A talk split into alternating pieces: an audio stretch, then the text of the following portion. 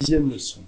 L'état hypnotique, ou comme je préfère dire l'état de suggestion ainsi obtenu, se traduit par des phénomènes divers que nous avons étudiés.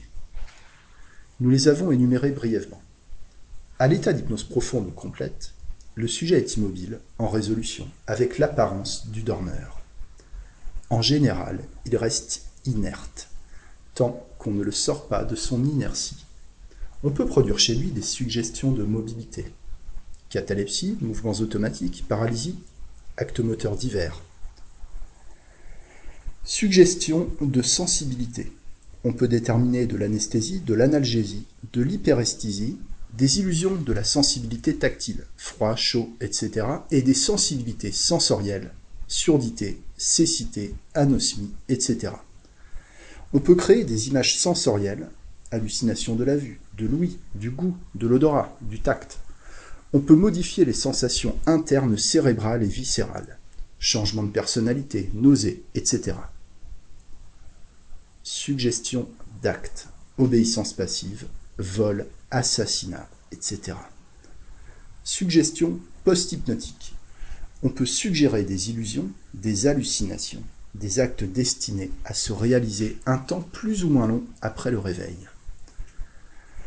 Le sujet revenu à l'état normal a perdu le souvenir de tout ce qui s'est passé. C'est l'amnésie. Voilà en quelques mots les principaux phénomènes dont est susceptible l'hypnotisé. Mais ces phénomènes ne se réalisent pas chez tous. La suggestibilité comporte des degrés et des modes différents, aussi nombreux que les sujets eux-mêmes. Il importe pour la description et la conception des états hypnotiques d'adopter une classification en degrés. Classification schématique, il faut le dire, qui ne comporte pas de rigueur absolue, chaque sujet étant une individualité suggestive. Les degrés établis ne se rapportent qu'à la majorité des cas et ne peuvent avoir la prétention de donner aux faits une systématisation qui ne serait pas l'expression exacte de la vérité. Monsieur Liebo apporte la classification suivante, basée sur ce qu'il y a de plus irréductible dans les états passifs hypnotiques, l'impuissance à faire effort. Il établit deux sortes de sommeil, le sommeil léger et le sommeil profond ou somnambulique. Le sommeil léger comporte quatre degrés. Premier degré, somnolence, caractérisé par de la torpeur, de l'assoupissement, de la pesanteur de tête, de la difficulté à soulever les paupières. En 1888, 6,06% ont présenté ces signes.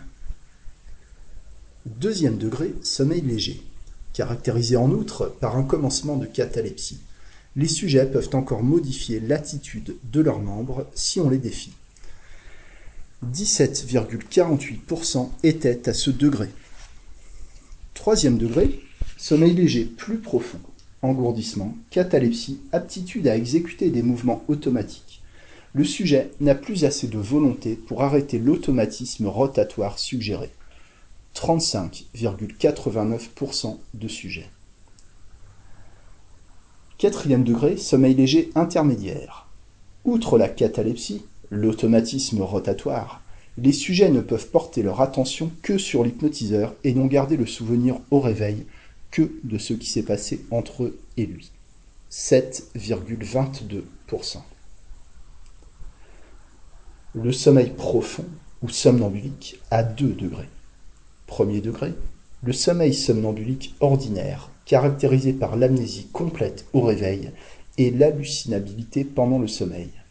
Les hallucinations s'effacent au réveil les sujets sont soumis à la volonté de l'hypnotiseur. 24,94%. Le sommeil somnambulique profond, caractérisé par l'amnésie, l'hallucinabilité hypnotique et post-hypnotique, soumission absolue à l'hypnotiseur. 4,66%. Je n'ai pas observé, comme M. Liebo, le rapport exclusif entre l'hypnotiseur et l'hypnotisé dans le sommeil profond à partir du quatrième degré. Presque tous mes somnambules se mettent très facilement en rapport avec tout le monde, répondent à tous ceux qui leur parlent et sont suggestibles par tous, à moins qu'ils n'aient l'idée préconçue qu'ils ne doivent être en relation qu'avec l'hypnotiseur seul. Il y a là sans doute une question d'éducation du sujet.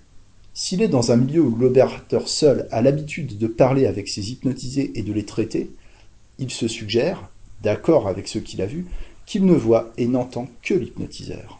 S'il est hypnotisé dans un milieu où les somnambules sont en rapport avec l'assistance, il se laissera lui-même être accessible à tous pendant son sommeil. S'il est hypnotisé seul et sans que l'imitation puisse jouer un rôle suggestif, il agira suivant sa conception individuelle. Le plus souvent, il sera en relation avec tous ceux qui sauront s'imposer à lui, et son attention n'appartiendra pas exclusivement à son hypnotiseur. J'ai proposé la classification suivante. Première classe, souvenirs conservés au réveil. Premier degré, torpeur, somnolence ou sensations diverses telles que chaleur, engourdissement par suggestion. Deuxième degré, impossibilité d'ouvrir les yeux spontanément. Troisième degré, catalepsie suggestive avec possibilité de la rompre. Quatrième degré, catalepsie irrésistible avec impossibilité pour le sujet de la rompre. Cinquième degré, contracture involontaire suggestive. À ce degré, ordinairement, analgésie suggestive. Sixième degré, obéissance automatique. Deuxième classe, amnésie au réveil. Septième degré, amnésie au réveil, absence d'hallucinabilité. Huitième degré, hallucinabilité pendant le sommeil. Neuvième degré, hallucinabilité pendant le sommeil et hallucinabilité post-hypnotique. Chacun de ces degrés comporte les symptômes des degrés précédents.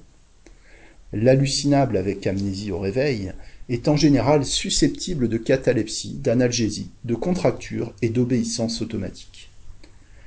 Ces degrés, d'ailleurs, je le répète, sont purement artificiels. Ce sont des points de repère pour la description.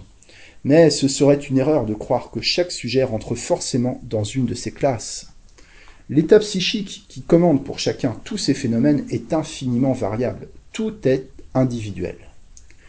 Les phénomènes psychologiques ne se prêtent pas, comme ceux de la physique ou de la chimie, à des systématisations rigoureuses.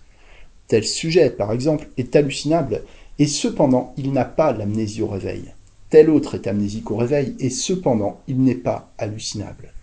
Il en est qui ne sont pas cataleptisables, et qui cependant sont hallucinables et amnésiques. Pour bien expliquer ma pensée, je ne puis que répéter ce que j'ai dit. Il n'y a pas d'état hypnotique spécial. Il n'y a que des suggestibilités diverses que nous provoquons, que nous démontrons. Suggestibilité intéressant les diverses fonctions motrices, sensitives, sensorielles, idéales, passionnelles, accomplissement d'actes. Chaque sujet présente à l'égard de chacune de ces fonctions une impressionnabilité spéciale.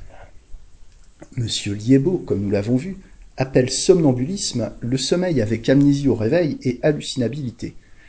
Si on se reporte à la description du somnambulisme naturel, on sait qu'on appelle ainsi les dormeurs ambulants, c'est-à-dire qui se lèvent, marchent, agissent, qui ont des rêves animés.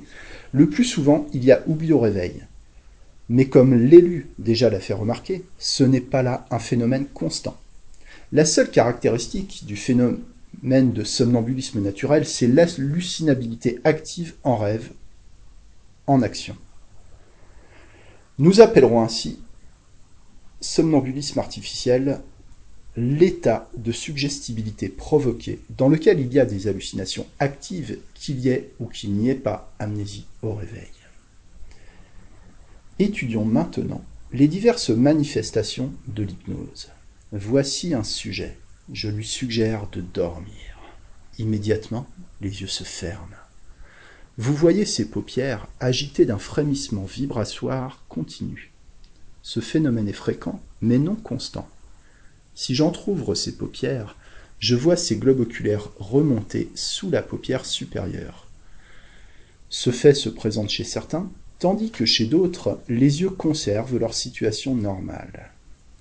La face est assez inerte, mais l'aspect un peu sérieux, le front plissé entre les sourcils, cette expression est assez commune chez les hypnotisés. Avec une certaine habitude, vous reconnaîtrez souvent à ce masque que le sujet est pris. La respiration est régulière et calme. Le pouls est normal. Lorsque vous constaterez chez une personne hypnotisée pour la première fois une respiration anxieuse ou haletante, un pouls accéléré, une face injectée et des secousses musculaires ou du tremblement, soyez assurés que ces phénomènes n'appartiennent pas au fait même de l'hypnose, mais à l'émotion du sujet impressionné par l'expérience. Chez les névropathes, chez les hystériques, des manifestations nerveuses peuvent résulter de cette émotion. Spasmes, strangulation, oppression, crises d'hystérie, grandes et petites. Tout cela disparaît si vous calmez et rassurez le patient, si vous procédez par suggestion douce. Et dès la seconde ou troisième séance, l'hypnose a lieu sans concomitance de phénomènes étrangers d'origine émotive, qu'on lui a attribués à tort et qui ne lui appartiennent pas. Voilà le sujet calme, inerte, absolument semblable à un dormeur naturel. Je lève rapidement ses bras et ses jambes qui retombent inertes. Cet homme n'a rien de léthargique. En le voyant ainsi impassible, sans mouvement, sans expression, l'aspect indifférent à ce qui se passe autour de lui, à ce que je dis, vous pourriez croire qu'il est inconscient, qu'il est dans un état semblable au coma, que ses sens sont fermés à toute impression. Cette idée d'inconscience pendant l'état dit léthargique existe encore chez beaucoup d'observateurs. Elle a été la source de toutes les erreurs qui ont été commises. Le sujet est conscient, il l'est à toutes les périodes, à tous les degrés de l'hypnose. Il entend ce que je dis, son attention peut être dirigée sur tous les objets du monde extérieur. L'inconscience hypnotique, le coma hypnotique n'existe pas. À son réveil, il ne se souviendra de rien, mais je pourrais, ainsi que vous le verrez, évoquer le souvenir de tout ce qui s'est passé en lui et autour de lui, alors que rien dans son masque ne trahissait son activité psychique. Voyez cet homme en apparence inconscient. Je lui dis Donnez-moi la main. Il est possible qu'à la première séance, il reste immobile. Mais si j'ajoute Vous pouvez remuer votre bras, Donnez-moi la main. Il me la donne. Je puis le faire parler. Quelques-uns répondent tout de suite, dès la première séance. D'autres ne répondent pas, n'ayant pas assez d'initiative cérébrale pour mettre en activité les muscles qui réalisent la parole. Il en est aussi qui n'ont pas l'attention dirigée sur moi, absorbée par une idée personnelle ou par une concentration de l'esprit difficile à définir. Ils ne paraissent pas m'entendre. Alors il suffit que je répète la question plusieurs fois pour qu'ils me répondent. S'ils ne le peuvent, il suffit que je renforce la suggestion en l'incarnant dans une pratique matérielle. Je touche un point quelconque de la tête et du corps. Il n'est pas nécessaire que ce soit la troisième circonvolution frontale gauche. Et je dis, si je touche ce point, vous pouvez parler en dormant. Immédiatement, le sujet me répond. Dormez-vous? Oui. Êtes-vous bien? Oui. Souvent, ce sont des réponses brèves, une syllabe, un mot rapidement prononcé, oui, non. D'autres parlent d'emblée avec volubilité comme à l'état de veille. Ainsi, tous les sujets hypnotisés peuvent être tirés de leur inertie apparente et manifester leur état de conscience par parole ou par geste. Je n'ai rencontré sur des milliers d'hypnotisations qu'une seule personne qui était qui étant endormie tout d'un coup après une respiration haletante et irrégulière cessait d'être en rapport avec moi. Beau la secouer et l'interroger, elle restait inerte, et je dus attendre son réveil spontané qui n'eut lieu qu'au bout d'une demi-heure. C'était une dame sujette à des crises de sommeil hystériques. Les premières séances ramenaient par une sorte d'autosuggestion émotive ces crises habituelles. Ce n'était pas de l'hypnose, c'était de l'hystérie. Dans les séances suivantes, j'arrivais par suggestion à neutraliser l'émotion, et à prévenir ses accès, si bien qu'elle resta dès lors toujours en relation avec moi pendant l'hypnose. Cet état de conscience persistant pendant le sommeil, ou l'apparence du sommeil hypnotique, constitue-t-il un caractère différentiel d'avec le sommeil spontané? Nullement. On peut arriver parfois à fixer l'attention d'un dormeur ordinaire sans le réveiller. Et alors, on peut lui parler et obtenir des réponses. La mère, en rentrant le soir, trouve son enfant endormi, lui parle, lui demande Veux-tu boire? Souvent l'enfant répond. Il boit les yeux fermés. Il ne se souvient de rien à son réveil. Il m'arrive souvent, à l'exemple du général Noiset et de M. Guillemot, de prendre un malade en sommeil naturel et qui n'a jamais été hypnotisé. Je lui parle en lui suggérant de continuer à dormir. Quelquefois, il se réveille, mais d'autres fois, il reste endormi les yeux clos et me répond. J'obtiens alors chez lui tous les phénomènes que j'obtiens chez les hypnotisés. Un de mes sujets me racontait qu'il avait l'habitude de coucher avec son frère et que souvent celui-ci l'interrogeait pendant son sommeil et obtenait de lui des réponses. Si bien que son frère en profitait pour lui extorquer les secrets qu'il ne lui aurait pas dit à l'état de veille et qu'il ne se rappelait pas à son réveil lui avoir dit. J'ai fait souvent l'expérience suivante devant des sujets endormis du sommeil naturel. Je raconte à haute voix à un autre sujet hypnotisé qu'une scène fictive s'est passée la veille dans la salle. Un malade ivre s'est disputé avec l'infirmier, une lutte sanglante s'en est suivie, etc. À son réveil, l'hypnotisé croit que c'est arrivé. C'est ce que je décrirai plus tard sous le nom d'hallucination rétroactive. Or, si je réveille les dormeurs naturels, et si je leur demande ce qui s'est passé la veille, il en est parmi eux qui me racontent la scène dans tous les détails. Eux aussi croient que c'est arrivé. Ils ont entendu, sans en avoir l'air, et sans le savoir, ce que j'ai dit à l'hypnotisé, et l'idée introduite dans leur cerveau est devenue un souvenir sensoriel illusoire. Le docteur Kennedy, de Dublin, rapporte, d'après Hacktuck, le fait suivant. Ouvrez les guillemets. Un jour que j'étais parti de Dublin par le dernier train pour aller à Kingstown, examiner un cas urgent, je dus revenir sur la machine. C'était par une nuit d'orage et de tempête. Un grain de charbon brûlant m'entra dans l'œil. En arrivant à Dublin au point du jour, je me rendis immédiatement chez notre meilleur oculiste, Sir William Wilde. Je réussis à pénétrer chez lui, même jusqu'à sa chambre à coucher. Je trouvais Sir William Wilde profondément endormi, et je ne pus réussir à le réveiller. Cris, secousses, appels, furent également inutiles.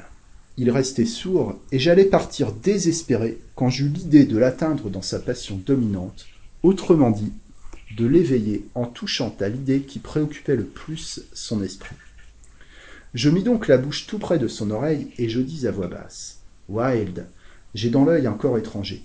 Prenez votre instrument pour me loter, je souffre cruellement. L'effet fut instantané. Il sauta sur ses pieds, me prit le flambeau des mains, saisit l'instrument que je lui tendais, me fit asseoir sur une chaise, écarta les paupières, découvrit le grain de charbon et me l'enleva immédiatement, me rendant le plus heureux des hommes. Nous nous quittâmes fort satisfaits l'un de l'autre. Il me parut avoir opéré d'une façon automatique, quoique momentanément éveillé, et il sembla se rendormir immédiatement. Fermez les guillemets. Ces exemples prouvent que le dormeur naturel, comme le dormeur artificiel, peut donner des signes de conscience et sortir de sa torpeur sous l'influence de la suggestion. L'apparence du sommeil n'existe pas chez tous les hypnotisés, même chez ceux qui ont l'amnésie au réveil. J'en ai rencontré qui restent les yeux ouverts, fixes, étonnés. Il faut savoir qu'ils sont pris, pour ne pas s'exposer à méconnaître chez eux l'état hypnotique. On peut les cataleptiser, les halluciner sans souvenir au réveil. Ils ne peuvent quelquefois pas fermer les yeux spontanément, et on les croirait volontiers rebelles à l'hypnose, si on attendait l'occlusion spontanée des paupières. D'autres, les yeux clos, conservent l'air éveillé. Ils parlent, gesticulent, se grattent, tous, prennent part aux conversations, rient et ne ressemblent à rien moins qu'à des dormeurs. Et cela spontanément, sans qu'on ait fait appel à leur activité. Ils ne dorment peut-être pas, mais ils sont hypnotisés, suggestionnés, cataleptisables, hallucinables, avec perte de souvenirs au réveil. C'est parce que beaucoup de médecins non suffisamment expérimentés attendent les phénomènes dits somatiques de l'hypnose, la résolution, l'immobilité, l'aspect du sommeil, c'est parce que le moindre signe de conscience ou d'initiative du sujet les déroute, leur faisant croire que le sujet n'est pas pris alors qu'il peut l'être, qu'ils passent à côté de l'hypnose sans s'en douter. Ils communiquent au sujet leurs doutes ou leur conviction qui n'est pas pris. Et le sujet, ne continuant plus à être suggestionné, ne continue plus à se laisser aller. J'ai trouvé ainsi d'excellents somnambules que d'autres opérateurs avaient méconnus ou jugés réfractaires à l'hypnose. On s'étonne parfois quand je dis que j'endors à peu près tous les malades de mon service. Les exceptions sont excessivement rares, et cependant cela est. Mes élèves et les nombreux médecins qui me font l'honneur de visiter ma clinique le savent bien. Voilà donc mon sujet en état d'hypnose, avec ou sans sommeil apparent.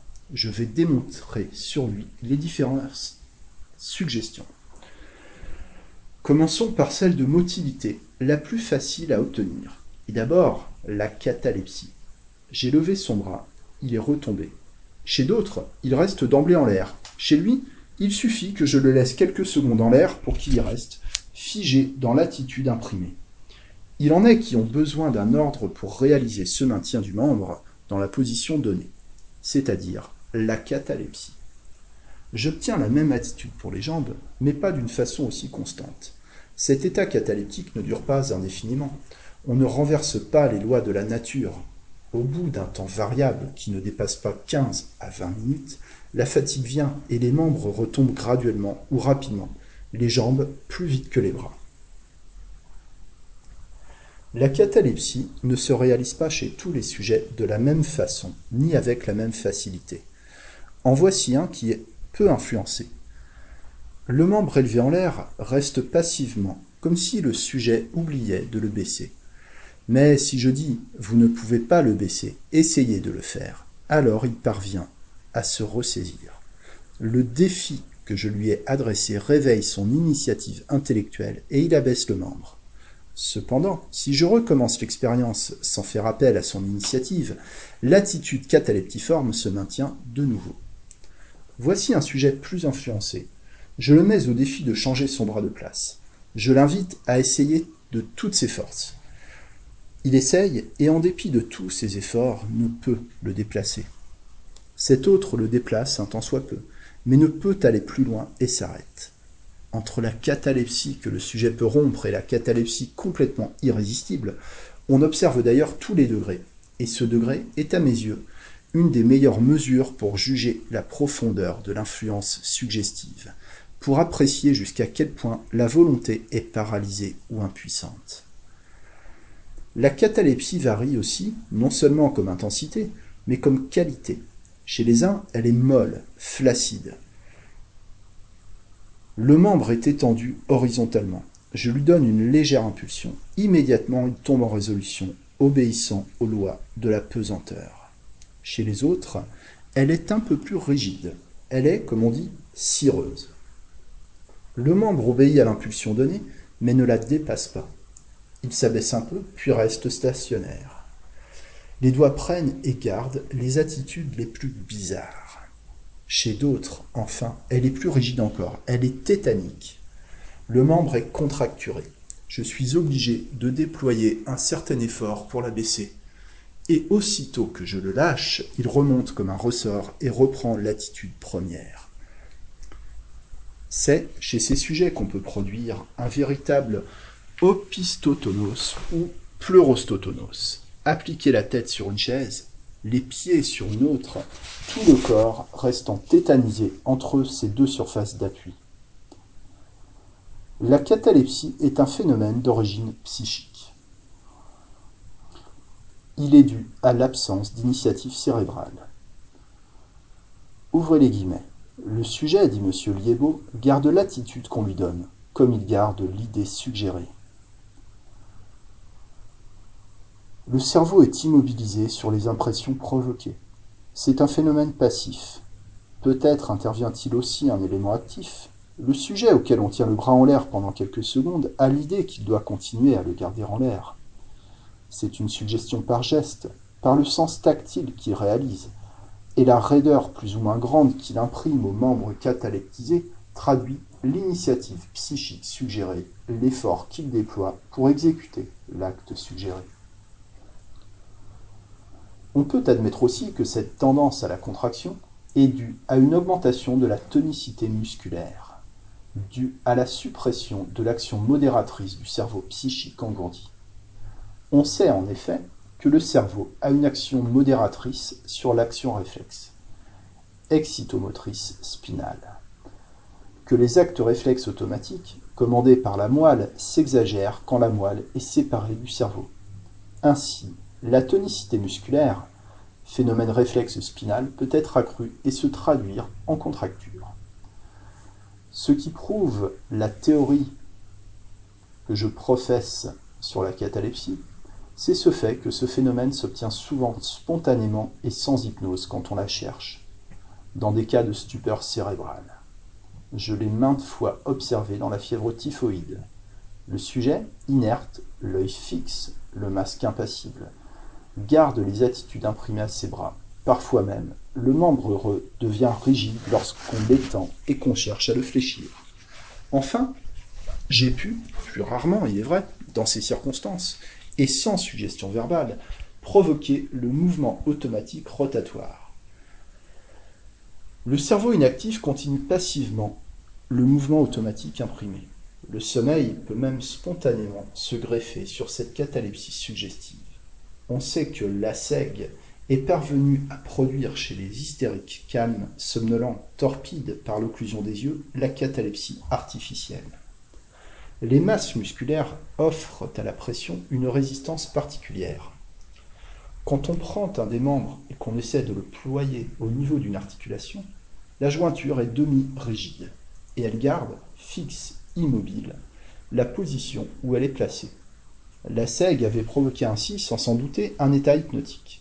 Et s'il avait pu s'en douter, il aurait pu développer chez ces mêmes sujets des phénomènes hallucinatoires. Il a pu d'ailleurs réaliser les mêmes phénomènes cataleptiformes chez les malades dont l'aspect hébété, l'air insouciant et distrait, la paresse musculaire, la lenteur des perceptions tactiles trahissaient une démence commençante. Chez l'un, la rigidité était absolue, et toutes les articulations, lorsqu'on essayait de les déployer, donnaient la sensation caractéristique d'un bâton de cire ramolli. Chez les enfants, très dociles ou doués de peu d'initiatives psychiques, j'obtiens souvent d'emblée, sans suggestion ni hypnose préalable, la même aptitude cataleptiforme. Ce sont alors des enfants très suggestibles et chez lesquels on réalise facilement les phénomènes de l'hypnose. À l'appui de ce qui précède, Voici une observation prise dans nos salles. Il s'agit d'un homme de 68 ans, entré le 18 février 1890, frappé six jours auparavant d'une hémiplégie droite, sans perte de connaissance, mais avec un certain degré d'aphasie. Quand il vint à l'hôpital, la motilité était revenue. Le malade se servait bien de ses membres droits. Il ne persistait qu'une déviation plus accusée des traits de la face à gauche le malade riait. De plus, une certaine difficulté pour articuler les mots sur laquelle je ne veux pas insister. L'intelligence était nette, le malade répondait bien aux questions, mais parlait peu spontanément. Il n'avait pas d'incontinence d'urine ni de matière fécale. Or voici ce que vous avez pu constater chez cet homme. Le 20 au matin, pendant que nous l'examinions, je lève un de ses bras, sans rien dire, sans regarder le malade. Le bras reste en l'air, fixé dans l'attitude imprimée. Je lève l'autre bras, il y reste aussi. J'étends l'avant-bras sur le bras, le membre entre en contracture et demeure ainsi cataleptisé en contracture. Le malade reste ainsi. En même temps, je constate au bout d'une minute que le faciès prend une expression inerte. Les yeux sont à demi fermés, les paupières sont agissées de frémissements vibratoires. C'est l'apparence de l'hypnose. Je prends alors les deux bras du sujet, je les tourne l'un autour de l'autre en disant que le malade ne peut pas les arrêter.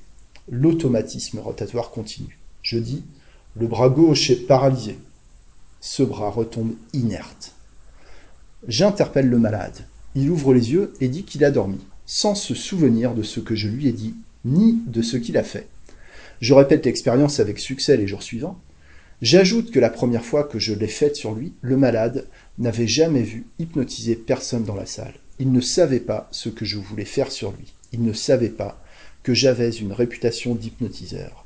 J'avais fait la chose sans affectation, voulant voir si les membres conservaient l'attitude imprimée, mais n'ayant pas l'intention de l'endormir. Il s'agit donc d'une vraie auto-hypnotisation survenue chez lui par la suite d'une attitude particulière donnée à un membre. Que s'est-il passé? J'ai mis ses bras en l'air. Ils y sont restés parce que l'initiative cérébrale engourdie à la suite de l'affection du cerveau n'était pas suffisante pour les faire changer de place. De plus, L'action modératrice de l'organe psychique sur le tonus musculaire faisant défaut, celui-ci a pu, par la simple extension de l'avant-bras, s'exagérer au point de devenir contracture. N'est-ce pas la démonstration clinique de notre théorie sur la nature de la catalepsie? Qu'est-il arrivé après?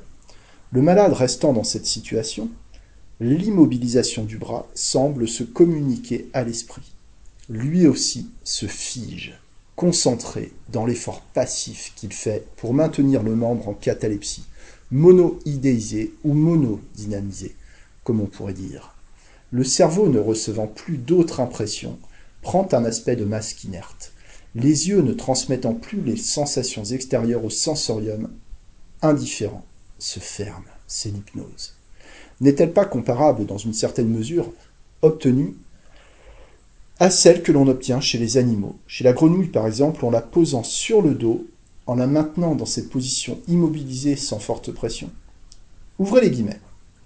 Si nous considérons, dit le professeur Danilevski de Kharkov, l'hypnose animale, nous n'y trouverons certainement pas de phénomène de suggestion verbale. Il est évident que nous n'y devons chercher que des faits homologues beaucoup plus élémentaires. À ce point de vue, nous avons le droit d'admettre que le fait de l'animal gardant la position anormale forcée que lui ont donné les mains de l'observateur est le résultat d'un ordre, ou si l'on veut, d'une suggestion transmise sous une forme plus grossière, plus matérielle. Cet ordre matériel, aussi bien que la suggestion verbale, se présente comme un acte de violence sur l'indépendance du raisonnement, de la volonté des sens des sujets. En maintenant l'animal dans une position anormale à l'aide de nos mains, nous lui commandons par cela même, nous lui suggérons, pour ainsi dire, de garder cette position, comme nous aurions pu le commander à l'homme hypnotisé par une suggestion verbale correspondante. Fermez les guillemets. Cité dans Recherche physiologique sur l'hypnotisme des animaux, Congrès international de psychologie physiologique, Paris 1890.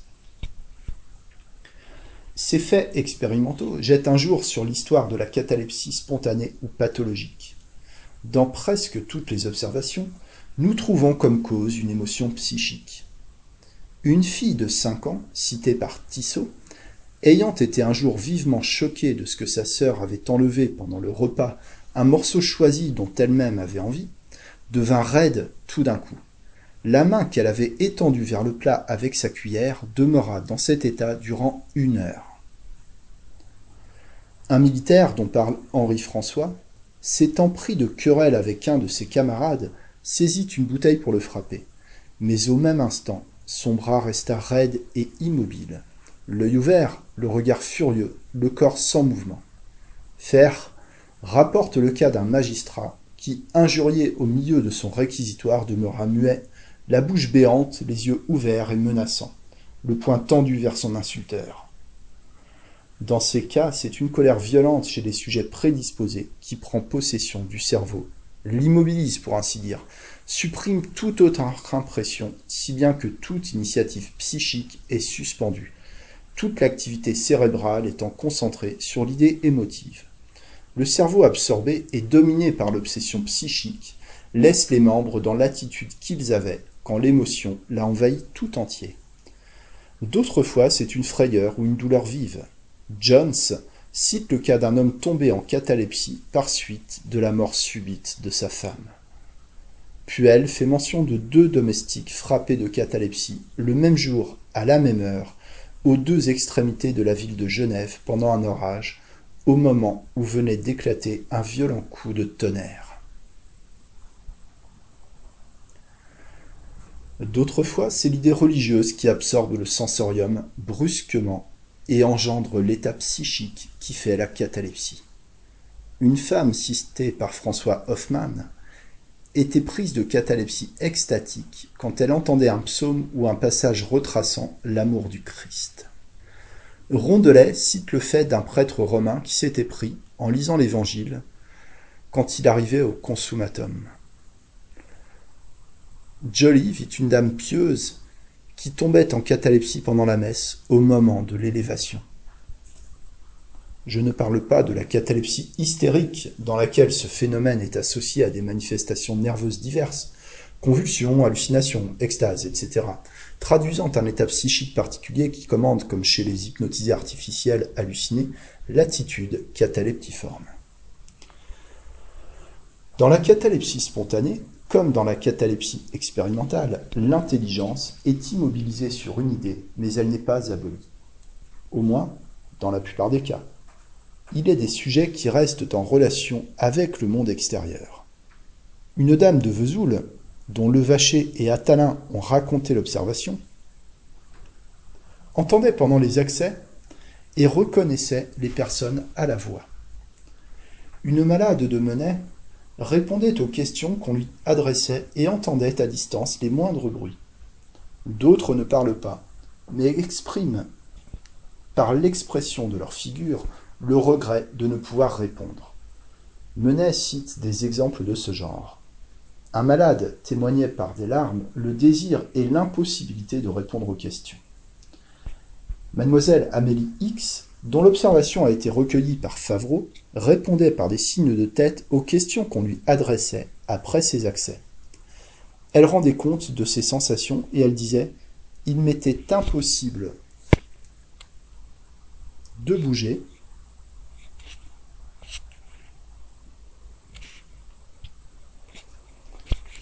On aurait approché de moi un fer rouge que je n'aurais pu m'en éloigner.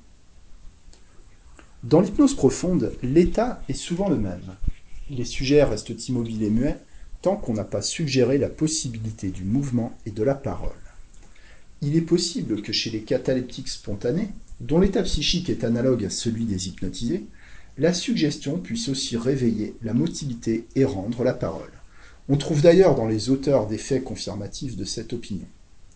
Forestus a cité un malade qui, pendant l'accès, mangeait avidement les aliments qu'on plaçait dans sa bouche. Coelus Aurelianus rapporte des expériences dans lesquelles il a pu diriger à son gré le globe oculaire du malade. Coelus Aurelianus, Bourdin, Puel cite l'exemple de malades qui obéissaient aux ordres qu'on leur donnait verbalement. D'autres disent qu'ils auraient voulu agir, mais ne le pouvaient pas. Est-il permis de préjuger que la catalepsie spontanée, phénomène d'origine psychique, est susceptible de guérir par un traitement psychique, c'est-à-dire par la suggestion? C'est une question sur laquelle je reviendrai plus tard. La suggestion peut affecter la motilité au gré de l'opérateur. On peut faire de la paralysie, de la contracture, du trismus, un torticolis, de la claudication, etc. Tout phénomène que le sujet réalise comme il les conçoit. Les paralysies dites psychiques expérimentales n'ont pas les caractères automatiques spéciaux que l'école de la salpêtrière leur attribue. Ces caractères variables avec chacun sont ceux que l'opérateur ou l'imagination du sujet lui suggère. Elles sont flacides ou rigides, complètes ou incomplètes, avec ou sans anesthésie. Je passe aux suggestions de sensibilité. Certains sujets, profondément hypnotisés, sont analgésiques ou anesthésiques par le fait même de l'hypnose, sans suggestion préalable. L'activité nerveuse concentrée vers le cerveau est distraite de la périphérie. Celle-ci est comme dépourvue d'un flux nerveux. Tels les sujets soumis à une concentration psychique intense deviennent insensibles aux impressions extérieures. Le soldat grisé par la chaleur du combat souvent ne constate la blessure reçue qu'à la vue du sang qui s'écoule. Archimède, absorbé par la solution d'un problème, reçoit sans le voir ni le sentir le coup mortel.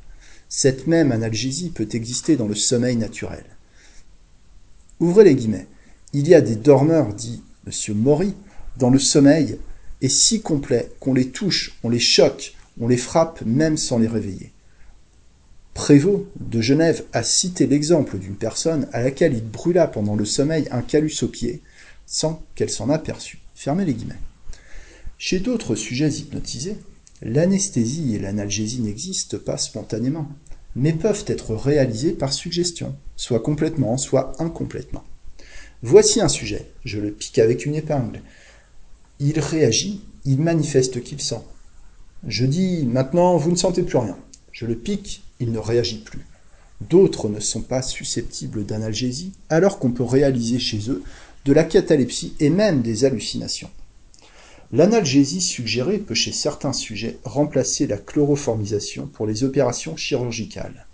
J'ai ouvert des abcès, pratiqué la thoracentèse, extrait plusieurs dents molaires sans que le sujet manifestât la moindre douleur.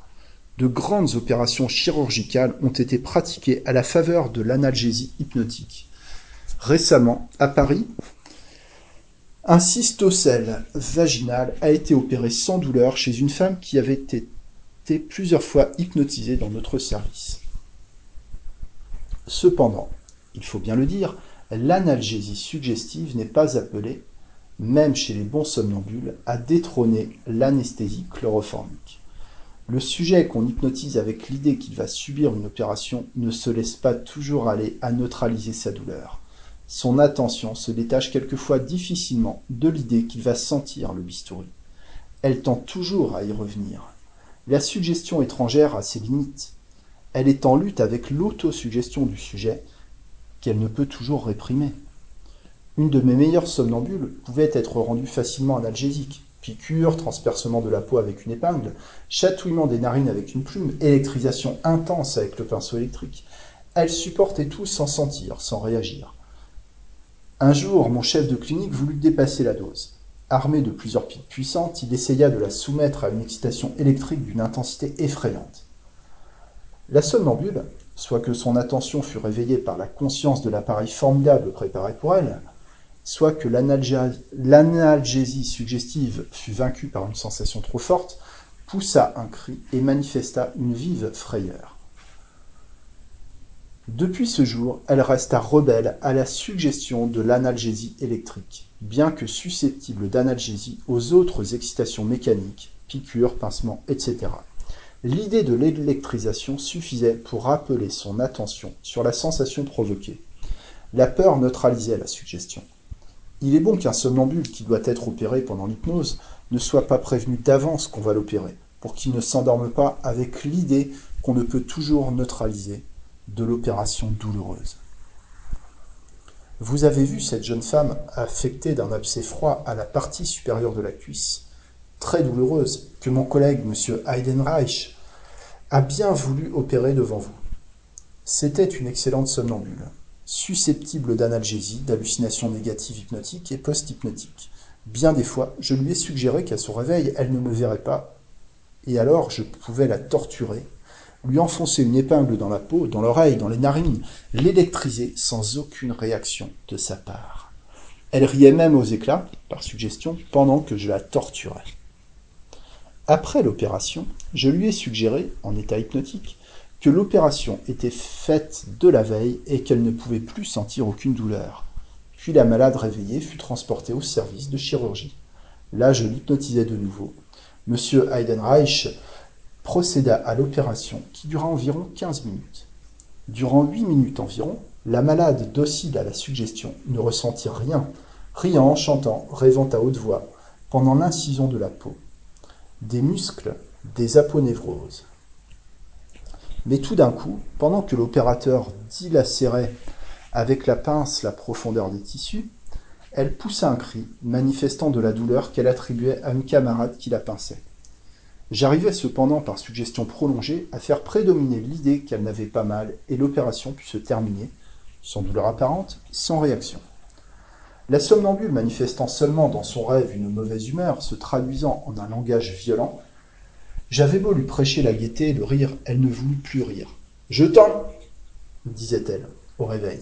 Le souvenir était effacé. Et le lendemain, elle ne voulut jamais croire qu'elle avait été opérée la veille. Malgré cela, le succès n'avait pas été complet. Le transfert de la malade à la salle d'opération, l'appareil chirurgical auquel elle assistait, avait agi sur son imagination qui ne put être débarrassée que momentanément pendant l'hypnose de l'idée de l'opération.